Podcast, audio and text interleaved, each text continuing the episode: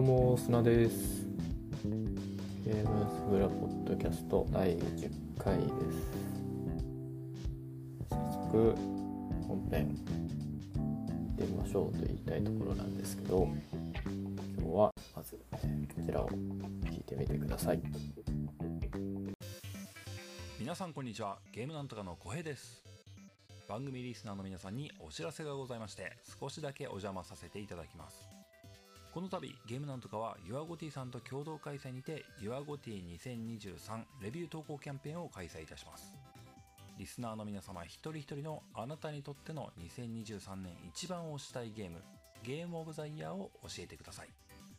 審査員の心に響いたレビューには素敵な商品が進呈されますのでお気軽にふるって投稿いただければなと思います。締め切りは2023年12月15日23時59分まで。受賞者発表はゲームなんとかおよび各コラボ番組さんの中で発表されます。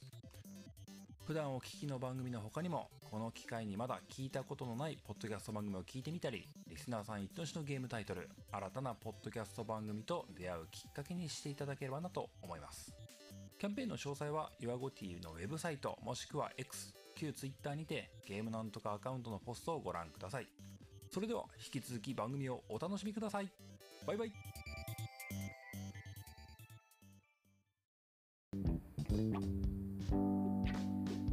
はい。というわけでですね。ゲーム系ポッドキャストのゲームなんとかさんと YourGoty さんの、コラボ企画でゲーム系のポッドキャストの人たちを集めてあのみんなで賞を決めて表彰しましょうっていうコラボ企画があってですね。それにこのゲームすぐらポッドキャストも参加しますということで取り込んでみました。もともと僕はまあこうやって一人でボソボソやってるぐらいなんで社交は苦手なんですけど、まあポッドキャストわざわざ喋ってるんで少しぐらいは社交をやっていこうかなと思っていたりします今回の企画は投稿された YourGoT に投稿されたレビューの中から各番組が一つレビューを選んで、まあ、その方に3000円相当の各ゲームのストアのポイントを申請するっていうものなんで、まあ、あの普通に YourGoT でレビューっていうか自分の GOTY と T を決めてそれを X とか SNS でシェアするっていうのも楽しいと思うんで、どんどんやってみて。ついでに3000円もらえたらラッキーぐらいの気楽さでやってみてくれたらいいのかなと思います、えー僕はまあ普通の GOTI GOTY 普通の GOTY は客観性とかその年の本当に優れたものっていうのを選ぶかなと思うんですけど YourGoty っていうぐらいなんで客観性とか置いといてそのゲームとあなたがどうあなたの人生とそのゲームがどう交差したのかみたいなところそうあのどう関わったのかみたいなところが、えーレビューで読めるといいなと思って楽しみにしています。で僕も過去何回か自分のゴティをあの勝手に決めるっていうのは何回かやっていて近年やってなかったんですけどちょっと思い出して検索してみたらえ2018年がセレステ2019年が Ape Out っていう風に言ってますね。どっちもあのノートに記事があるんで、えー見てみて興味があれば読んでみてもらえるといいかなと思います。そうですね。概要欄に貼っておきましょうかね。あとは今回16今の時点で16とか17ぐらいゲーム系ポッドキャストの番組の皆さんが参加してくれてるんですけどみんなあの、まあ、これを機会に知らなかった番組とかも聞いてみてたりするんですけど皆さんちゃんと番組作ってて偉いなと思いますね。僕のこの番組はあの Spotify のポッドキャスト作るような定するようなアプリのデフォルト機能だけで作っていて用意されてる音楽をバックグラウンドに流してそのまま切って出すだけをしてて、まあ、すごいシンプルな作りなんですけど皆さんコーナー作ったりとかちゃんと終わり始め整えたりとかしてますね。すごいなと思います。あとはやっぱり皆さん特に僕は一人で喋ってるんですけど2人3人で話してると楽しそうだなとか思ったりもしますね。もともとゲーム系ポッドキャスト結構聞いててそもそも、ま、この番組もゲームもごもごにゲストして出るっていうような目標で始めたぐらいなところがあるんですけど本当にこの12年でゲーム系ポッドキャストめっちゃ増えてるなと思ってきれないぐらいありますね。ゲームなんとかさんはもともともうここ数年ずっと聞いててちょうど何年か前に僕が引っ越しをした時にあのゲームなんとかさん知ってバーッと過去回聞いてたぐらいの時だったんですけど思い出としては引っ越しであの聞きながらやってたんですけど僕がぎっくり腰やってしまってですね。あ のほとんどもう何もできない役に立たない状態になっちゃったんですねそれで、まあ、家族が荷物運んだりとか助っ人で来てくれた妹夫婦がうちのベッドを組み立ててるのを横目で見ながらただ寝転がってるだけみたいな状態で、えー、ずっとゲームなんとかさんのポッドキャストをずっと聞いてたっていう思い出があります。はい、ユアゴッティのキャンペーンは12月15日ぐらいまでに、えレビュー書けばよくてもう今すでにいつでも投稿できる状態になってるんでこれ聞いてやってみたいな方は参加してみてください。楽しみにしてます。はいじゃあ本編いきましょう。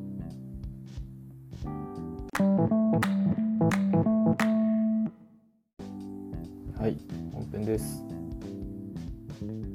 今回のテーマは状態異常についてです。前回テキスト送りについてとかやってこれもゲームの要素について話す特定のゲームについて話す回じゃない回なんですけど前回結構面白かったんですね。自分で話してて楽しいなと思って。こういう話もっとたくさんできればいいなと思って状態異常について話してみます。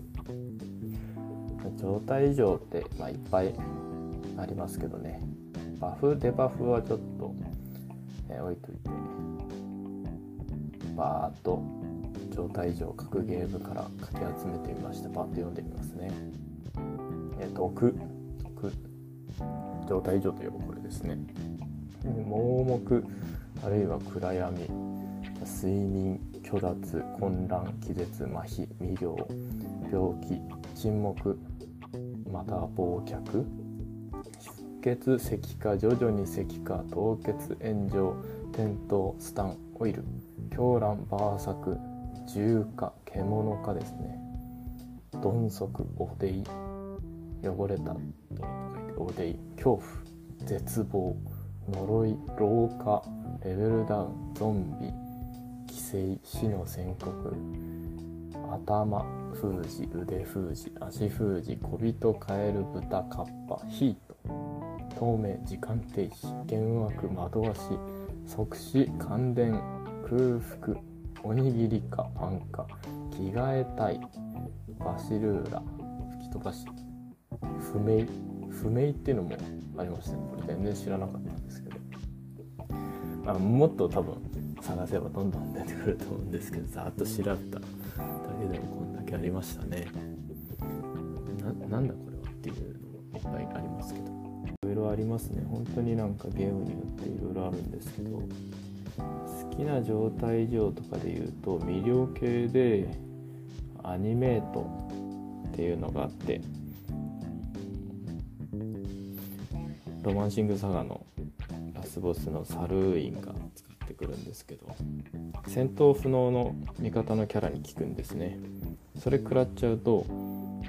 あの起き上がって敵の完全に敵の敵陣のキャラとして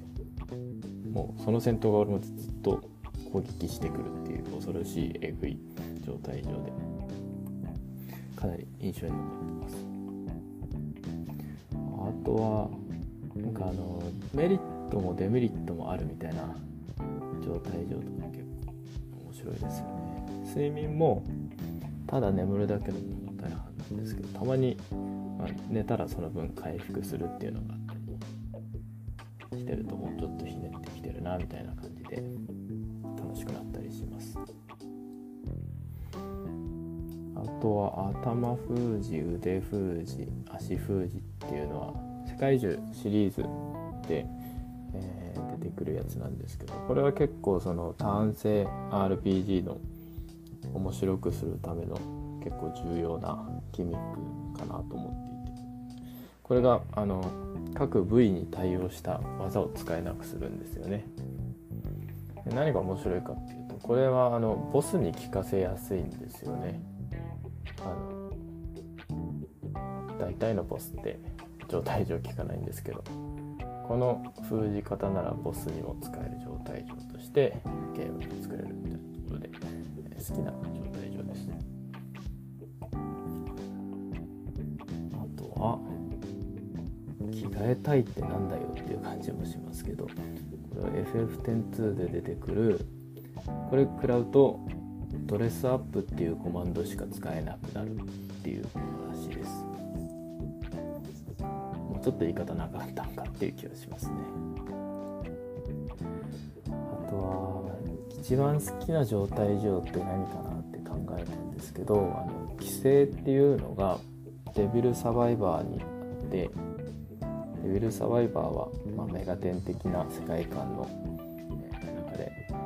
シミュレーション RPG をやるっていうものなんですけどその中であのハエの王のベルゼブブが使ってくるんですね。それをされて自分にハエの卵を産みつけられるとターン経過で自分自身からハエ型の敵ユニットが孵化して出てきて戦ってくるとこっちに攻撃してくるというすごく想像しただけですごく嫌な状態以上ですね。その嫌さがすごく世界観とも合っていて好きです。は状態以上といえばファイナルファンタジーシリーズのモルブルですよね。臭い息を食らうと56個もっとかな持つ状態以上めちゃくちゃあの大雑把につけてくるっていう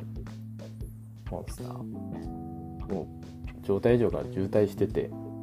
あんまり逆にあんまり意味ないんじゃないかっていう感じになるんですけど大体 S な一発で回復しますか。状態上っていうとモルフォが出てきますね。僕の中で一つあのこれは名作になるっていう法則こういうゲームは名作になるなっていう法則があってあの毒が強いゲーム状態上としての毒が強いゲームっていうのは、えー、自分でやっててめっちゃ面白くなるっていう法則があるんですけどざわざ状態上つけるんでめちゃくちゃ強かってほしいですよね。で逆に毒食らったってなったら一発でこっちが警戒心マックスになるぐらいの方が面白いなと思います。世界中シリーズとかって強いですね。あの食らっても強いし食らわせても強い、えー、名作です。あとは即死系ですね。即死系はなかなか使いにくい。なかなか使いにくい。あの効かなかったリリターンゼロみたいなの多くて。クリフトのさらき連発とか、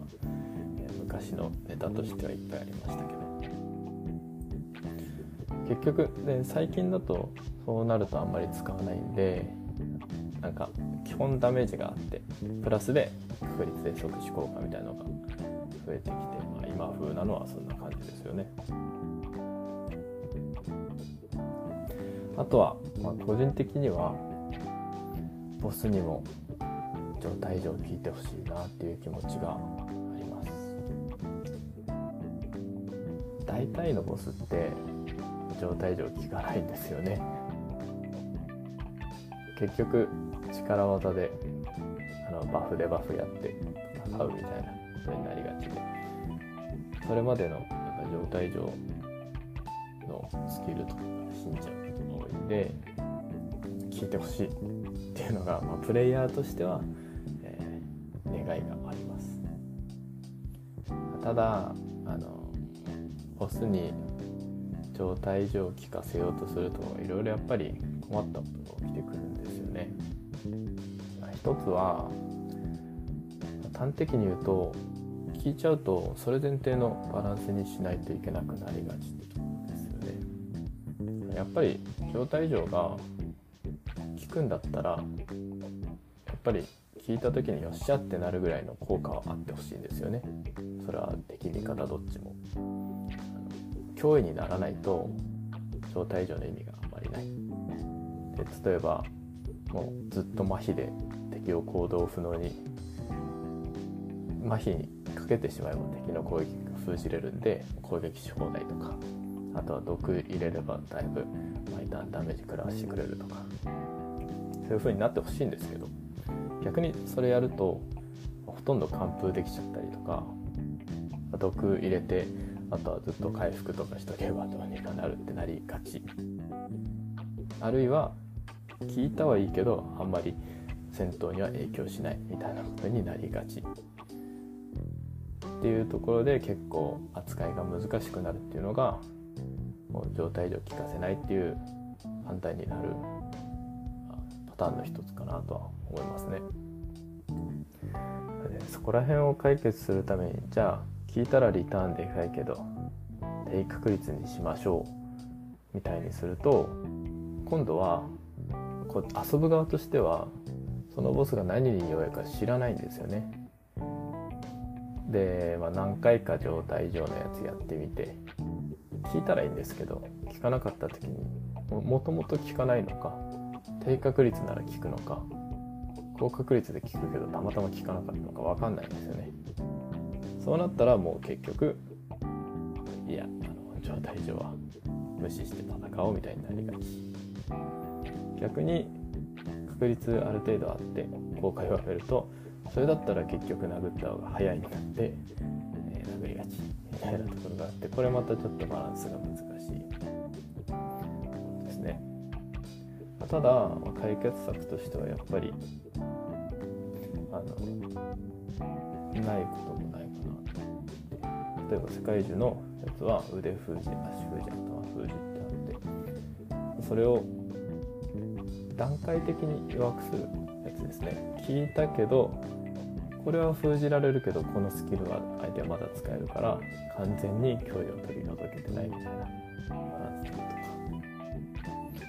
あとはまあこのボスには何聞きますよっていうのが明示されてるとユーザーとしてプレイヤーとして行動の指示が立てやすくて面白くなるとか。どんな状態以上もボスの時はちょっとあのかかってる時間が短くなるとか。あと、まあ、こういうのあんまり見たことないんですけど何かしら前提条件があってその条件を満たすと状態異常が効きやすくなる。例えばブレイク状態みたいな時には状態異常入れやすい。みたいなギミックがあるとあの戦闘にもメリハリ出るし状態異常が入ると気持ちいいし。なんならその前提条件が厳しければ即死入れちゃったっていいんですよね。そういうのが決まるようなゲームがあるとすごく戦いに幅が出て楽しいだろうなっていう想像をしたりします。そういえば今思い出したんですけど「スター・オーシャン2」でバブルローションっていうアイテムを使って戦うとボスボスキャラでも即死が通るっていうやつありましたね。リメイク版だと残ってるんだろうか。あでもそういうのってあの佐賀の神様をチェーンソーで切るもそうですけどバランスはぶっ壊れますけどすごい印象に残るんでそれぐらいの穴があるゲームの方が楽しいなと思いますね。はいめちゃくちゃ取り留めもない感じで話しましたけど。今日はちょっとこんな感じで終わろうかなと思います。ではまた。